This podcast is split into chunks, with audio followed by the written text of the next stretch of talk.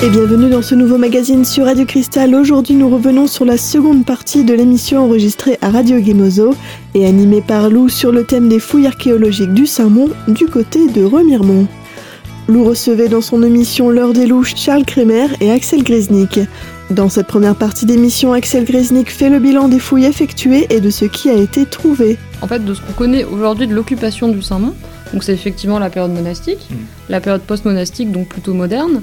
Euh, on, se doute qu'il y a une occupation euh, à l'Antiquité tardive, donc à la toute fin de l'Antiquité. Euh, toutefois, on ne sait pas grand-chose de qu'est-ce qu'il y avait pu avoir avant. Est-ce que finalement le site, dans les grandes lignes, a pu être occupé par un peuple de la préhistoire, par des Gallo-Romains, par des Romains?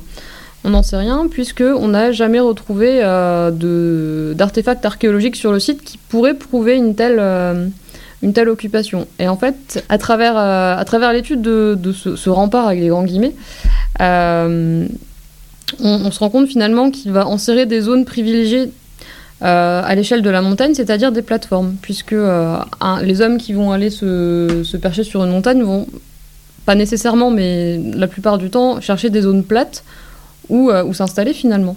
Et euh, on a quelques plateformes qui, apparaissent intéressantes et dont finalement euh, on ne connaît rien archéologiquement, sauf le passage de cette structure, qui, paraît à ces endroits différente aussi de ce qu'on peut voir ailleurs. Oui, alors c'est la raison pour laquelle l'étude archéologique est, est- est doublée ou accompagnée, parce que c'est plus que doublé, accompagnée d'autres études. Donc, sur, on a parlé de paléosol tout à l'heure, donc on a un- un- une spécialiste euh, des, des une pédologue hein, qui, euh, donc, euh, qui vient de, de Nancy et qui, qui fait des prélèvements dans les sondages qu'Axel a, a, a réalisés. Donc, elle va étudier euh, dans le menu, dans le détail, à partir de microscopes pertinents, tout le contenu de, de, de ces, de ces couches, Mhm. de façon à pouvoir, euh, comment dire, traduire ça en occupation plus ou moins longue.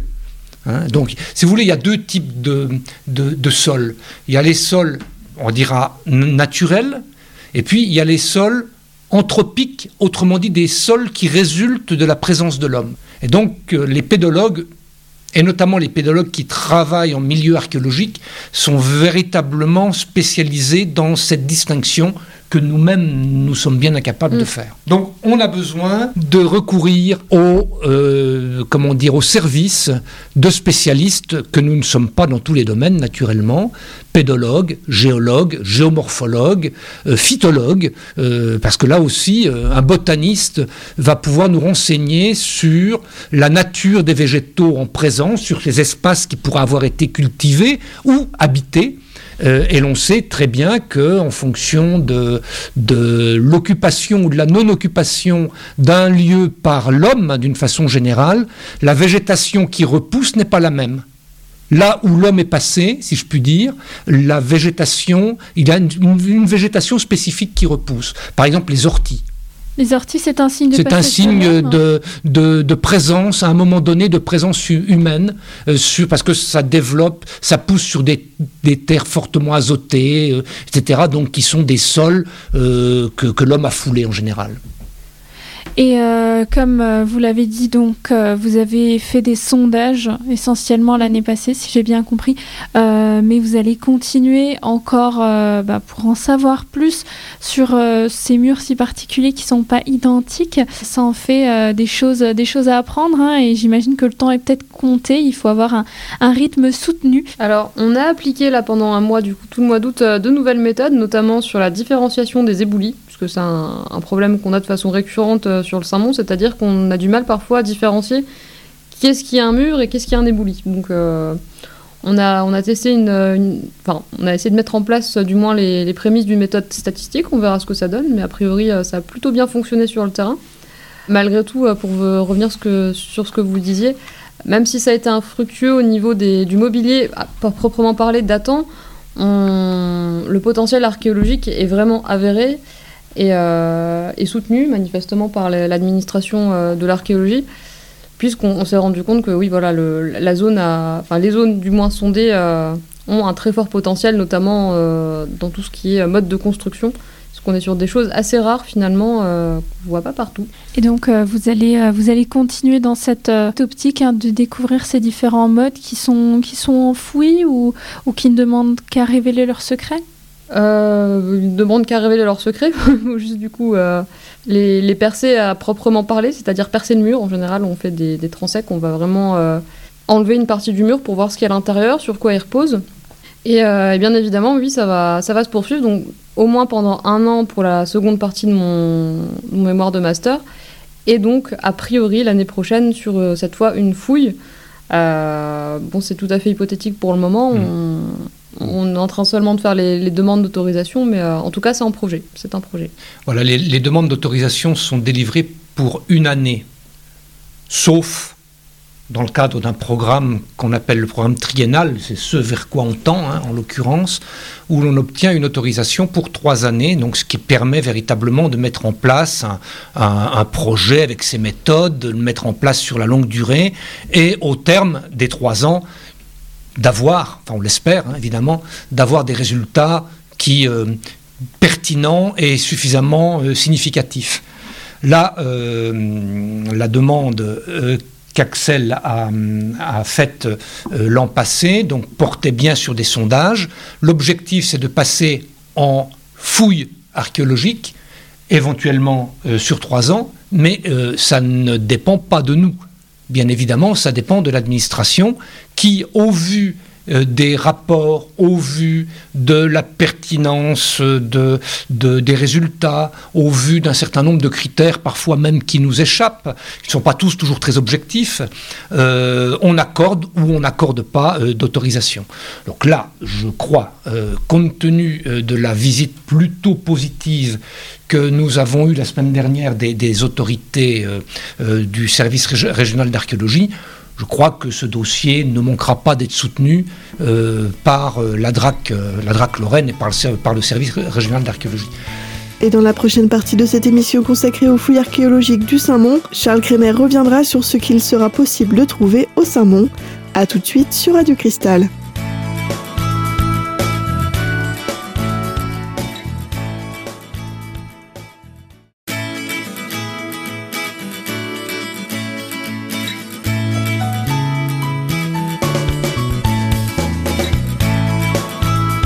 Vous êtes toujours sur Radio Cristal dans cette émission consacrée aux fouilles archéologiques du Saint-Mont.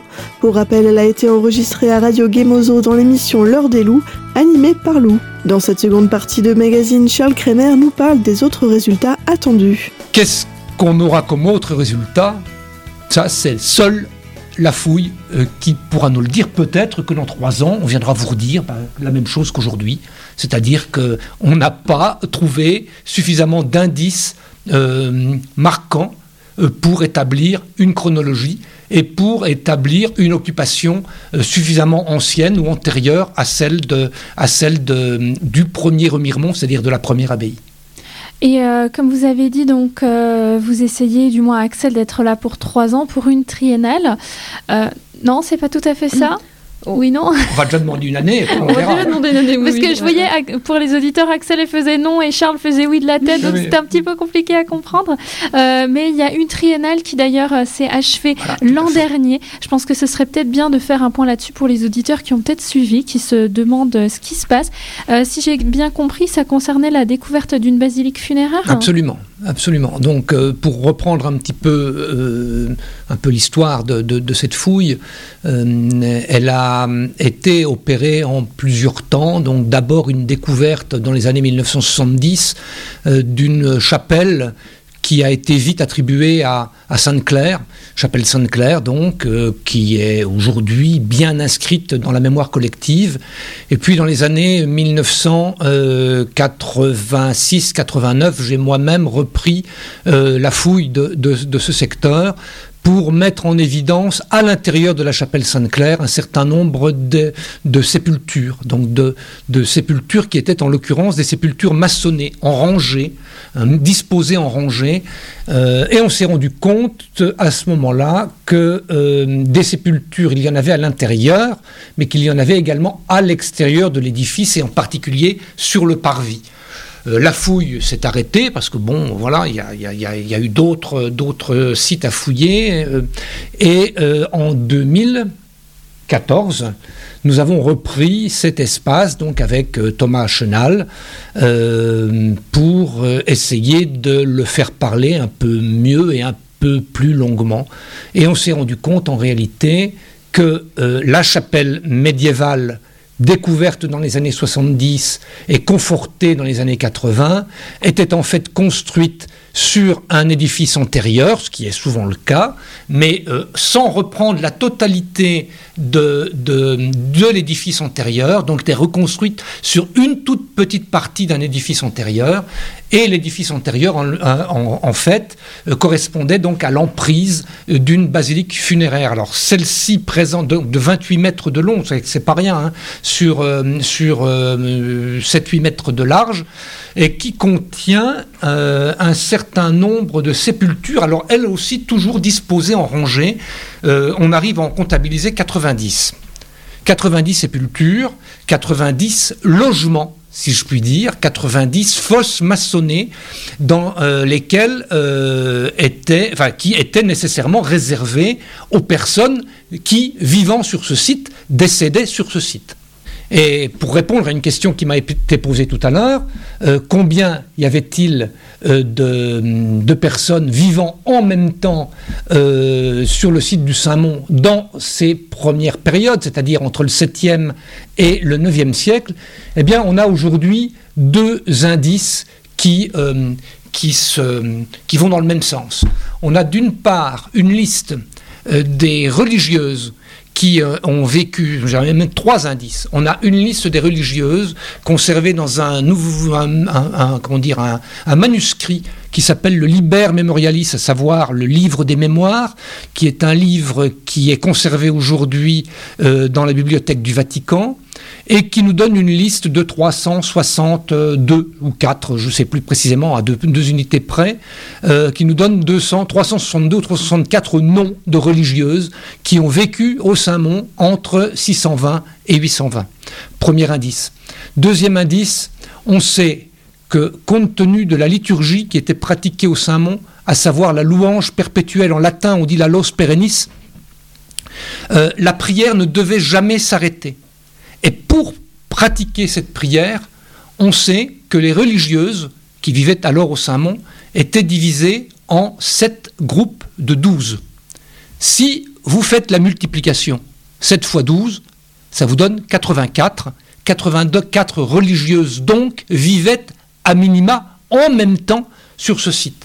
Et si on rapproche ce nombre de 84 religieuses des 90 emplacements qui euh, se trouve dans la basilique funéraire, il y a un lien, alors qui mérite évidemment d'être discuté, et ça sera fait, euh, j'espère, à l'occasion d'un colloque qu'on organisera ici dans, dans, quelques années, mais en tous les cas, il y a, y a, un lien, si vous voulez, que l'on peut établir entre le vestige archéologique découvert et la pratique liturgique. Euh, donc cette, cette basilique funéraire, et ça c'est un peu la nouveauté, est probablement doublée d'un autre sanctuaire, alors un peu plus petit, euh, un peu plus petit mais de même largeur, euh, qui pourrait être, et là ça demande à être noté, alors on n'a pas retrouvé l'emplacement de l'hôtel, mais ça pourrait être la chapelle ou la petite église dans laquelle les religieuses se relayaient pour prier sans interruption. En tous les cas, on serait là dans le cas bien connu, hein, pour le haut Moyen Âge, d'églises doubles. Des églises doubles, on, en trouve plein un peu partout. On a même des cathédrales doubles qui sont euh, une partie réservée euh, au baptême, hein, comment dire, euh, l'église baptismale, si vous voulez, et puis à côté l'église dans laquelle les, offices étaient célébrés. Et eh bien là, on aurait non pas une église baptismale, mais une église liturgique à côté, où se développe la liturgie, à côté d'une basilique funéraire dans laquelle les religieuses, vraisemblablement, était enseveli. Et dans la prochaine partie de cette émission, Axel Grisnik et Charles Kremer. Et dans la prochaine partie de cette émission consacrée aux fouilles archéologiques du Saint-Mont, Charles Kremer et Axel Grisnik nous feront un bilan et un résumé de ce qu'il a été dit dans cette émission. A tout de suite sur Radio Cristal.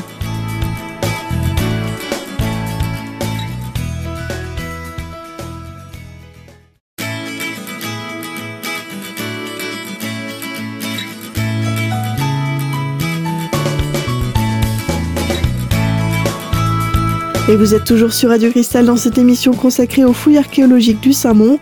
Pour rappel, elle a été enregistrée à Radio Gemozo dans l'émission L'heure des loups, animée par Lou. Dans cette troisième et dernière partie d'émission, Charles Kremer et Axel Grisnik nous proposent un bilan de ce qu'il a été dit lors de cette émission. Je veux quand même préciser que euh, c'est un vestige euh, qui est tout à fait euh, intéressant parce qu'il est conservé dans, son intégralité, en tous les cas en, en fondation, euh, que c'est le vestige de basilique funéraire d'une abbaye la mieux conservée et la mieux connue aujourd'hui euh, des basiliques du premier millénaire en Europe, et que c'est donc par conséquent une structure qui doit être montrée, qui doit être protégée et qui doit être valorisée à terme. Euh, on peut peut-être euh, expliquer euh, pourquoi les... il y a des endroits qui sont recouverts. J'imagine que c'est les anciens sites de fouilles. Hein. Oui, alors il y a un espace en particulier qui est recouvert, c'est celui que je viens d'évoquer tout à l'heure, à savoir l'espace de la basilique funéraire. J'ai dit qu'il fallait les, les préserver et les mettre en valeur, et la seule façon que l'on a trouvé aujourd'hui en attendant une véritable mise en valeur et remise à disposition du public, on a recouvert effectivement euh, ces, ces, fouilles euh, d'une vaste structure charpentée, alors qui évidemment euh, dénote un peu dans le paysage, mais qui a au moins pour avantage d'une part de protéger des intempéries, d'autre part de protéger des visiteurs un peu dissipés qui auraient tendance à marcher sur les murs et à les faire s'effondrer. Et puis, euh, un autre avantage par rapport au mode de préservation qu'on avait mis en place précédemment, c'est qu'aujourd'hui, sous cette euh, charpente, la structure n'est plus recouverte de rien, ni de bâches, ni de paille, etc. Et donc, elle, elle peut continuer sans être perturbée par les eaux de pluie et par le, le gel, donc par conséquent, elle peut continuer d'être ventilée et par conséquent, elle est protégée et les murs sont à peu près sains dans la perspective donc d'une reprise en, maçonnerie de, de, cet ensemble, donc je le redis, pour une mise en valeur qu'on souhaiterait évidemment prochaine. On l'espère euh, de tout cœur. Donc ça, c'est pour un projet euh, achevé, si j'ai bien compris. C'est ça, c'est pour un projet, un euh, projet achevé et un projet de valorisation, d'une façon générale, des travaux archéologiques entrepris sur le site, mais je dirais aussi, et d'une façon plus, plus globale, de des vestiges euh, découverts au Saint-Mont et du Saint-Mont lui-même. Un site euh, qui est particulièrement fréquenté par euh, des marcheurs, par des touristes qui ne viennent pas tous de Remiremont de sa région. Et donc, il est important, effectivement, de, de continuer à le mettre en valeur. Et dans cette perspective, on est en train de travailler à son inscription au titre des, des, sites naturels. Donc on travaille avec un, un organisme de l'État qui s'appelle la DREAL et donc, euh, on, a mis en place un grand projet, un grand projet de prospection, c'est-à-dire de recherche archéologique, mais par le biais autre que la fouille, euh, donc de prospection, prospection pédestre et prospection euh, aérienne, si je puis dire. Et là, on a mis en place, on est en train de mettre en place, le financement est presque acquis, on est en train de mettre en place une acquisition euh, d'une cartographie euh, LIDAR. Alors qu'est-ce que c'est qu'une cartographie LIDAR? C'est euh, une carte qui est réalisée par laser, par un laser aéroporté, donc un laser qui est posé dans un avion et qui envoie des rayons qui sont,